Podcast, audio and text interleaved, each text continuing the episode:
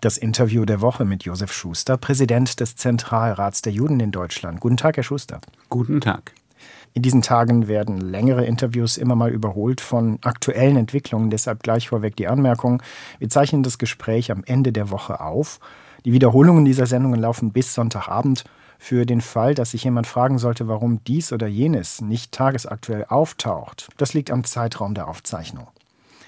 Herr Schuster, es sind extrem herausfordernde Zeiten, die wir erleben mit Blick auf die Lage im Nahen Osten.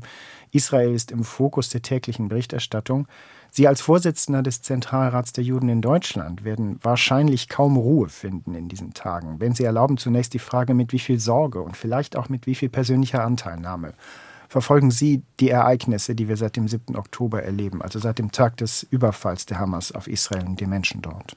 Ja, seit dem 7. Oktober ist natürlich für alle Menschen in Israel, aber auch für mich in Deutschland äh, das Leben ein anderes geworden. Ein anderes geworden bedingt durch viele Medienanfragen, aber auch ein anderes geworden durch äh, Sorgen, die ich in Bezug auf Israel habe. Ich selber habe Verwandtschaft in Israel, ein Cousin und eine Cousine leben in Israel eigentlich nicht im Gefährdungsgebiet, sondern äh, zwischen äh, Tel Aviv und Haifa, also richten in nördlich und nicht ganz im Norden. Aber ich habe mit denen telefoniert. Äh, ich habe sie selten so, so, so depressiv, so, so, so, äh, ja, ohne jede Perspektive erlebt wie im Moment. Sie selbst sind ja in Haifa geboren und später nach Deutschland gekommen. Ich bin in Haifa geboren und im Alter von zweieinhalb Jahren nach Deutschland gekommen. Also die, Eigen, die Erinnerung, die kindliche Erinnerung beginnt in Würzburg. Nun stehen Sie sicherlich im engen Kontakt mit den jüdischen Gemeinden in Deutschland zurzeit besonders. Was hören Sie von Mitgliedern dort? Wie geht es denen in diesen Tagen? Was sind Sorgen und Nöte? Und wo hören Sie vielleicht aber auch was von Hoffnung und Zuversicht? Ich muss ehrlich sagen, von Hoffnung und Zuversicht höre ich im Moment sehr wenig. Was ich höre, ist Sorge, Kummer. Wir haben es ganz konkret erlebt in der letzten Woche am Freitag, als äh, über die sozialen Medien ein vermutlich von der Hamas kommender An äh, Aufruf zu Aktionen gegen Juden und jüdische Gemeinden weltweit kam. Äh, das hat zu großer Sorge geführt in den jüdischen Schulen hier in Berlin genauso, aber in Frankfurt waren die Klassen fast leer. Eltern hatten Sorge, ihre Kinder in jüdische Schulen zu schicken. Und auch die Gottesdienste waren äh, deutlich schwächer besucht, wie wir das gewohnt sind, obwohl, obwohl es ja seit dem Attentat von Halle vor vier Jahren deutlich verbesserte personelle und auch technische Schutzmaßnahmen für jüdische Einrichtungen gibt. Also äh, eine für mich abstrakte Sorge, die ich in dieser Form eigentlich nicht nachvollziehen kann. Diese abstrakte Sorge ist sehr real geworden. Haben Sie jetzt schon eine Idee, wie die Menschen planen, damit auch mittel- oder langfristig umzugehen? Also ich baue darauf, äh, dass es uns gelingt, äh, die Mitglieder der jüdischen Gemeinden, denen auch dieses Sicherheitsgefühl wiederzugeben, dass es nicht gefährlich ist, in eine jüdische Gemeinde zu gehen, dass wir alles tun, äh, was an Sicherheit möglich und machbar ist. Wir merken auch, dass in dieser Woche wieder der Schulbesuch in den jüdischen Schulen eigentlich annähernd normal war. Die erhöhten Schutzmaßnahmen sind notwendig, werden auch sicherlich noch erhalten bleiben. Nun hat sich die Sicherheitslage in Deutschland an vielen Stellen verschärft. Übrigens auch hier im Hauptstadtstudio in Berlin von der ARD, wo wir sitzen. Sie sind wie üblich mit Personenschutz hierher gekommen, der aber, wie ich lerne, erneut verstärkt wurde. Kurzum, überall in der Stadt ist doch auch zu spüren, das Risiko von Attentaten oder auch nur von Übergriffen scheint zu steigen. Haben Sie das Gefühl, dass die deutschen Behörden genug tun, um den Schutz der Bürgerinnen und Bürger zu gewährleisten? Ich denke ja, dass die deutschen Behörden hier alles äh, Mögliche wirklich tun. Etwas problematischer sehe ich das, was wir im Moment an Demonstrationen erleben auf den Straßen, insbesondere muss man sagen in Köln, äh, in Berlin, Stichwort Neukölln. Ähm, und äh, ich beneide die Polizeibeamten, weiß Gott nicht. Aber ich halte es für unbedingt notwendig, dass Demonstrationsverbote wirklich durchgesetzt werden. Und mein Appell richtet sich auch an die Justiz. Äh, Verbot, Demonstrationsverbote sind einzuhalten. Wir sind in einem Rechtsstaat und wenn es zu antisemitischen Aussagen, Sprüchen, Skandierungen kommt, erwarte ich von der Justiz, dass dies auch entsprechend geahndet wird. Ich glaube nur, wenn es hier gelingt, auch das klar zu machen, was ist, wenn man, kann es gelingen, das einzudämmen. Wie fanden Sie die Reaktionen der deutschen Politik auf Demonstrationen in Deutschland am Wochenende des 7. und 8. Oktobers, die Sie gerade angesprochen haben, Stichwort Berlin-Neukölln, wo manche Menschen richtiggehend, ich sag mal, gefeiert haben, dass Israel attackiert wurde? Wie fanden Sie die Reaktion der deutschen Politik auf diese Zustände und auf diese Vorkommnisse? Die Reaktion der deutschen Politik auf diese Demonstration, auf diese Vorkommnisse war, glaub, waren, glaube ich, eindeutig. Sie wurden generell verurteilt. Schwieriger war es äh, offensichtlich in manchen Städten. Ich denke hier an Frankfurt am Main, ein Demonstrationsverbot seitens der Stadt Frankfurt durchzusetzen. Das Verwaltungsgericht hat zunächst das Demonstrationsverbot aufgehoben mit der Argument, eine abstrakte Gefährdung langt nicht. Die Gefährdung muss eingetreten sein. Dann frage ich mich, was soll eins, warum kann man ein Demonstrationsverbot brauchen wir ja dann gar nicht, wenn zuerst was passiert sein muss. Das Oberverwaltungsgericht in Kassel hat ja diese Entscheidung Entscheidung dann gekippt und das Verbot der Stadt Frankfurt bestätigt. Bisschen emotional vielleicht die Frage, wünschen Sie sich manchmal mehr Pro-Israel-Demos zurzeit in Deutschland? Wir sehen ja doch einiges an Pro-Israel-Demos in äh, Deutschland. Für kommenden Sonntag ist eine Demonstration hier am Brandenburger Tor, eine größere geplant. Also da sieht man schon etwas. Ich frage mich natürlich manches Mal schon, wenn ich die Anzahl der Menschen sehe, die daran teilnehmen, äh, das könnte manchmal ein bisschen mehr sein. Jetzt ist es so, dass neuerdings Davidsterne zu sehen sind, aufgemalt jetzt in dieser Woche auf Berliner Wohnhäusern. Was geht da in Ihnen vor, dass offenbar 80 Jahre nach der Shoah wieder in Deutschland Häuser markiert werden, in denen Juden leben? Es wird erkennbar, dass Menschen bewusst geschichtsvergessen werden und hier ganz bewusst äh, eine Relation zum Nationalsozialismus, eine Verbindung herstellen wollen, jüdische äh, Wohnanlagen oder Wohnungen äh, zu markieren. Ein Verständnis habe ich dafür natürlich in gar keiner Weise, die Frage ist, was kann man dagegen tun? Haben Sie den Eindruck, dass genug getan wird in Sachen Bildung, in Sachen Aufklärung, was Antisemitismus ist und warum das verwerflich und kriminell ist? Haben Sie den Eindruck, dass auch die Ursachenforschung in Deutschland in Sachen Antisemitismus auf einem guten Weg ist? Also was die Frage, was kann man gegen Antisemitismus tun? Ich sage immer drei Dinge. Bildung, Bildung und nochmal Bildung. Also es gelingt ein Kind wird nicht als Antisemit geboren, also muss er irgendwoher die Prägung dazu bekommen. Und hier ist es die Aufgabe der Schulen, wirklich dagegen energisch vorzugehen. Äh, das Problem ist, dass Lehrkräfte, ein Chemielehrer, ein Mathelehrer, ein Englischlehrer in ihrem Fachgebiet sicher sehr gut sind, aber überhaupt nicht wissen, wie sie mit antisemitischen Vorfällen in der Schule umgehen sollen. Es gibt äh, seit einem Semester einen, also einen Zusatzstudiengang Antisemitismus kritische Bildung an der Universität in Würzburg, äh, der gerade hier arbeitet und Lehrer auch zu diesem Thema ausbildet. Ein Zusatzstudiengang, der über Würzburg hinaus auch in anderen Unis äh, initialisiert werden sollte. Also den 16 Länderzuständigen würden Sie an der Stelle zurufen, Leute macht mal mehr an der Stelle. Leute macht mal mehr an dieser Stelle. Es gilt auch äh, bei den im Schulbuch Medien. Hier ist auch noch einiges äh, im Argen. Ein Problem ist, dass äh, bei Menschen, die aus arabischstämmigen Ländern zugewandert sind, natürlich in der Schulbildung genau was anderes gelehrt wurde, auf der Landkarte Israel gar nicht existiert und es natürlich schwer ist, diese Menschen dann in Anführungszeichen umzuerziehen, also ihnen klarzumachen, äh, welche Werte in Deutschland gelten. Umso wichtiger ist, dass hier alle Anstrengungen unternommen werden. Welchen Effekt hat Migration in und nach Deutschland Ihrer Ansicht nach generell auf Antisemitismus hier? Zwei Punkte dazu. A, wie gesagt, äh, arabischstämmige Menschen haben in der Muttermilch Antisemitismus eingesaugt. Dieses, äh, darüber haben wir gerade gesprochen, ist schwer ihnen äh, auszutreiben oder eine andere Meinung zu bilden. Aber auch Menschen aus anderen Ländern haben mitunter die Auffassung, äh, deutsche Staatsräson, was haben wir damit zu tun? Die Zeiten des Nationalsozialismus betreffen mich und meine Vorfahren nicht. Meine Erfahrung ist, dass es hier gerade bei jungen Menschen gelingt, mit Besuchen in KZ-Gedenkstätten viel Empathie aufzubauen, denn die sehen dann häufig an eigener Verfolgungsgeschichte, das können sie Parallelen ziehen und können so etwas dann auch historisch viel besser einordnen. Nun leben mehrere hunderttausend palästinensischstämmige Menschen in Deutschland. Bei denen gibt es vielleicht das Risiko, diese Menschen unter Generalverdacht zu stellen, anti-israelisch oder antisemitisch zu sein. Was muss man denn tun, um diesen Menschen generell zu signalisieren, dass sie wertgeschätzte Mitglieder der Gesellschaft Deutschlands sind, dass sie nicht den Eindruck haben müssen, dass sie nun komplett unter Generalverdacht stehen ohne Ansehen der Person?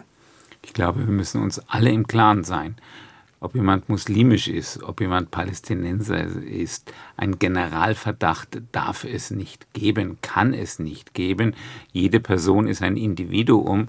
Trotzdem findet man natürlich gerade jetzt im Moment äh, eine ganze Menge an palästinensischen Demonstranten. Äh, aber auch das sind nicht alle Palästinenser, die in der Bundesrepublik eben leben. Im Moment wird meinem Eindruck nach so gut wie jede Demo, die sich mit Palästinensern solidarisiert, verboten oder auch von Sicherheitskräften unterbunden.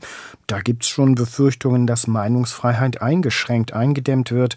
Daher meine Frage, unter welchen Umständen können denn Palästinenser in Deutschland ihre Sorge vor israelischen Luftangriffen zum Ausdruck bringen? Es muss gesichert sein, dass es bei einer solchen Demonstration nicht zu antisemitischen, judenfeindlichen äh, Äußerungen kommt oder auch Äußerungen, die das Existenzrecht Israels in Frage stellen. Das ist leider bei fast allen diesen Demonstrationen so nicht der Fall manche Postings in sozialen Medien sind so verkürzt, dass man vielleicht mal ein längeres Interview wie dieses hier braucht, um zu differenzieren. Was halten Sie zum Beispiel von Postings wie Zitat Israel hat das Recht, sich zu verteidigen, wir lieben Israel, aber wir denken auch an die Menschen im Gazastreifen und deren Menschenrechte mit diesem Posting habe ich keine Probleme, denn äh, ich glaube, wir sind uns einig und das ist auch das, was ich aus Israel höre, dass man dort versucht, Zivilbevölkerung so weit wie möglich äh, zu schützen und nicht äh, planlos im Gazastreifen irgendwelche Menschen durch kriegerische Aktivitäten zu Schaden zu bringen.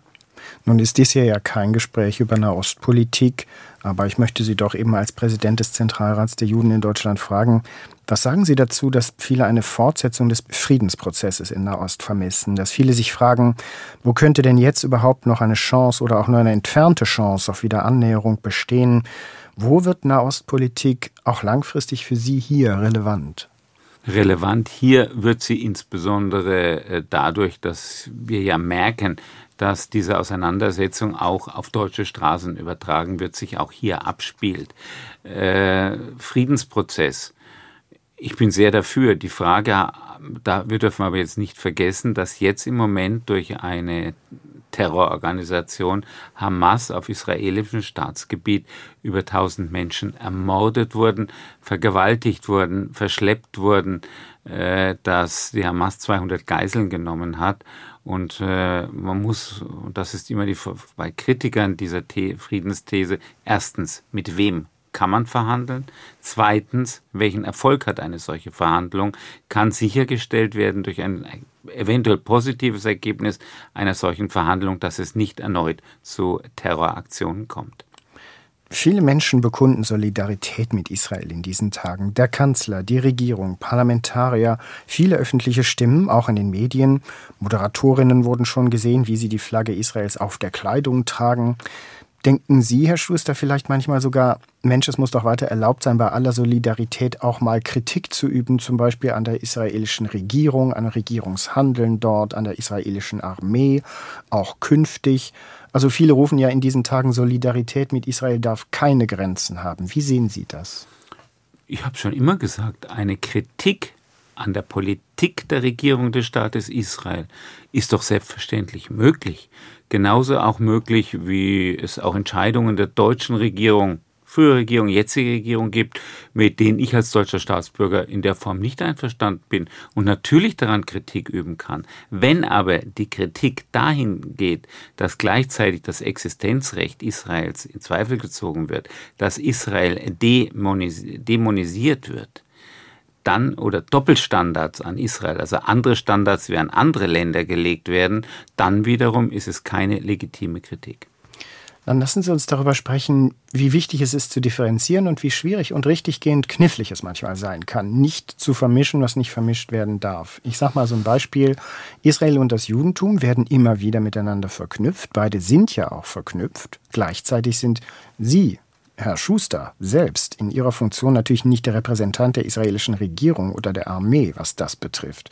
Erleben Sie es persönlich als eine Art Gefahr in diesen Tagen, dass Leute Dinge missverstehen und all das miteinander vermischen und sie dadurch in einen Konflikt kommen.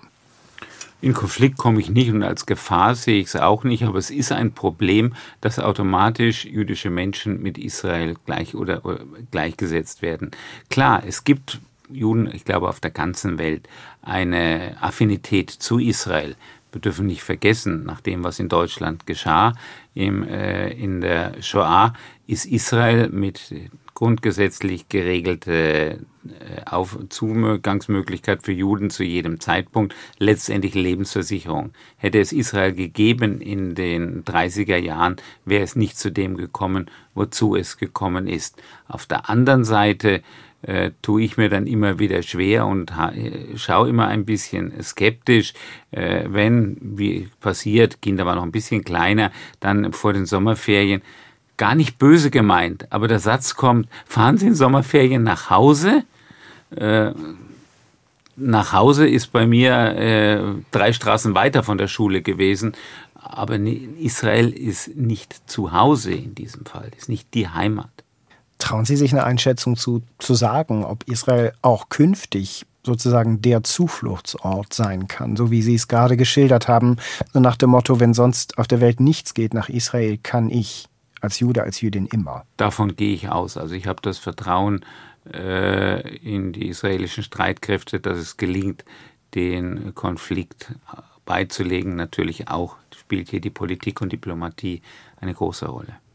Nun haben Sie einen Kommentar in der Bild am vergangenen Montag veröffentlicht. Da haben Sie denen, die Hamas-Terror in Israel auf deutschen Straßen feiern, Barbarei vorgeworfen. Daraufhin schrieb eine Aktivistin von Fridays for Future in ihrem persönlichen Social-Media-Account, also dieser Aktivistin, sie werfe ihnen vor, Achtung Zitat, eine Pogromstimmung gegen PalästinenserInnen anzuheizen, Zitat Ende. Wie wirken solche Postings in sozialen Medien auf Sie und Ihre Arbeit? Sie wirken, sie erschüttern mich, sie erschüttern mich und weil ich für ein solches Posting kein Verständnis habe. Äh, aus meiner Äußerung kann ich keine Programmstimmung ableiten. Ich habe in keiner Veröffentlichung zu Gewalttaten gegen Palästinenser aufgerufen, auch nicht zu Gewalttaten gegen Demonstranten. Ich habe gefordert, dass hier die Sicherheitsbehörden einschreiten, aber dann hat die Dame offensichtlich den Begriff Pogrom nicht richtig verstanden. Hm, Pogrom lernt man ja auch in der Schule, haben viele in der Grünen Partei gesagt. Auch da zitiere ich, denn die Grüne Partei hat die Aktivistin von Fridays for Future ihrerseits anschließend sehr scharf kritisiert. Wie wichtig ist es eigentlich, um den Begriff mal zu benutzen, dass alle kühlen Kopf bewahren in dieser Lage? In der öffentlichen Diskussion. Natürlich. Das ist mein Wunsch, ist mein Appell. Und auch wenn ich hier von Barbarei auf deutschen Straßen spreche, zu diesem Wort, zu dieser Aussage stehe ich. Trotz allem muss ich sagen, äh, scharf machen bringt in einer solchen, einer solchen Auseinandersetzung sehr wenig. Und Sie werden von mir keine Äußerung hören, dass ich generell zu irgendwelcher Gewalt gegen muslimische Menschen aufgerufen habe. Haben Sie sich mal zu Recht kritisiert gefühlt? Haben Sie mal gedacht, Mensch, das stimmt, da habe ich nicht so richtig, richtig gelegen? Das äh, gibt selbstverständlich. Ich glaube, wer sich äußert, wird sich auch mal mit seiner Äußerung ein bisschen nicht so ganz optimal bewegen. Aber wenn Sie mich jetzt spontan fragen, in welcher Gelegenheit, ich denke gerade nach, mir fällt jetzt im Moment nichts ein, das mir als so gravierendes äh, Erlebnis im Kopf geblieben ist. Ich erinnere mich, wir haben eben darüber gesprochen, über die Pro-Israel-Demos in Deutschland, die es ja durchaus auch gibt. Auch am kommenden Wochenende, beziehungsweise am Wochenende, wenn dieses Interview läuft, sind einige davon in Deutschland anberaumt. Sie sagten, wie im Vorbeigehen, Sie könnten sich manchmal wünschen, da seien rein von der Personenzahl her paar mehr Leute unterwegs. Wünschen Sie sich vielleicht manchmal auch mehr ziviles Engagement der Bürgerinnen und Bürger in Deutschland? Auf jeden Fall wünsche ich mir ziviles, ziviles Engagement. Mehr ist immer besser. Ich werde auch immer wieder gefragt, was kann man im Alltag gegen Antisemitismus tun? Und ich meine, man kann eine ganze Menge tun, denn jeder wird es, glaube ich, erleben im Freundeskreis, Familienkreis, am Stammtisch, dass irgendwelche Äußerungen fallen, die muss ja nicht unbedingt antisemitisch, aber auch rassistisch sind. Dann im, an diesem Moment am Stammtisch bei Freunden in der Familie zu sagen, hey, weißt du, was du da gerade gesagt hast? Also demjenigen den Spiegel vorzuhalten, ist ein bisschen Zivilcourage und kann sicherlich eine ganze Menge bewirken. Vieles von dem, was an Antisemitismus in Deutschland stattfindet, und die Zahlen sprechen ja eine klare Sprache. Es gibt ja neuere Studien im Lauf dieses Jahres, die darauf hinweisen, dass die Zahl antisemitischer Äußerungen und Angriffe, auch tätlicher Angriffe in Deutschland zugenommen haben. Das ist strafbar und wird verfolgt an vielen Stellen in hoher Zahl. Haben Sie den Eindruck, dass konsequent genug verfolgt und auch sanktioniert wird, wo das möglich ist und wo es auch geboten ist? Verfolgt wird, sanktioniert wird auch, Komma, bedeutet im Klartext, äh, ich habe das Gefühl, dass viel zu sehr auf persönliche Umstände, also die schwere Kindheit, äh, Probleme im Lebenslauf eingegangen wird, äh, dadurch einfach auch Strafmaße ausgesprochen werden, für die ich in der Niedrigkeit wenig Verständnis habe. Ich habe es immer, drücke es immer so aus. Äh, früher habe ich mal gesagt, die Justiz ist auf dem rechten Auge blind. Das würde ich nicht sagen. Aber eine Sehschwäche auf dem rechten Auge, die finde ich, ist noch da ist nicht blind, ist nicht mehr blind. Also aus Ihrer letzten Äußerung lese ich heraus, es hat einen Trend in eine Richtung gegeben, die Sie begrüßen. Richtig, wir sehen ja inzwischen auch hier in Berlin, genauso in Bayern, auch noch in anderen Bundesländern, dass es sogenannte Antisemitismusbeauftragte bei der Justiz gibt. Und ich glaube, denen ist es schon gelungen, hier auch bei ihren Kollegen den Blick eben zu schärfen und diese Sehschwäche zu verbessern. Was gibt Ihnen noch Hoffnung? Wenn ich heute sehe, gerade in der aktuellen Situation, wie viele ja, unterstützende, zustimmende Schreiben und Mails eingehen, auch von Menschen, wo ich es überhaupt nicht erwartet hätte, dann muss ich sagen, stimmt mich das hoffnungsfroh. Und wenn Sie den Parteien, sage ich jetzt mal, wobei das schwierig ist, das so auszudrücken, denen miteinander nicht nur im Konflikt, sondern ja richtig in kriegerischer Auseinandersetzung stehen in der Ost, was zurufen könnten, was würden Sie denen zurufen? Schwierige Frage. Äh, Gibt es eine Lösung für Frieden? Das wäre meine Frage. Aber ich könnte nicht sagen, macht Frieden, sondern gibt es eine Lösung für Frieden? Was muss passieren, damit es da eine Wiederannäherung gibt? Und ähm, welche politischen Kräfte in den verschiedenen Stellen im Nahen Osten müssten dafür aktiviert werden? Zunächst einmal äh, müsste jetzt in der, in der ganz aktuellen Situation hätte ich auch erwartet, dass äh, viel schneller durch die Palästinenser Führung ganz klar der Terrorismus von Hamas verurteilt wird. Das war ja doch sehr mau, was da hier an Bemerkungen gab. Und ich glaube, solange es eine äh, terroristische Organisationen gibt, die ja auch keinerlei äh, Einlenken zeigen, äh, die sich auf die Fahne geschrieben haben, äh, Israel zu vernichten, kann ich mir einen Friedensprozess nur schwer vorstellen. Und wir dürfen auch nicht vergessen, die Akteure im Nahen Osten stehen nicht so ganz isoliert da. Da steht im Hintergrund ein Land wie der Iran, der ja auch offen zur Vernichtung Israels aufruft. Solange wir solche Worte hören, wird schwer. Hier in Deutschland hat der Bundeskanzler angekündigt, Betätigungsverbote für verschiedene Organisationen, unter anderem die Hamas selbst, aber auch welche wie Samidun und andere. Ist das ausreichend aus Ihrer Sicht? Es ist zumindest gut. Es hat lange gedauert.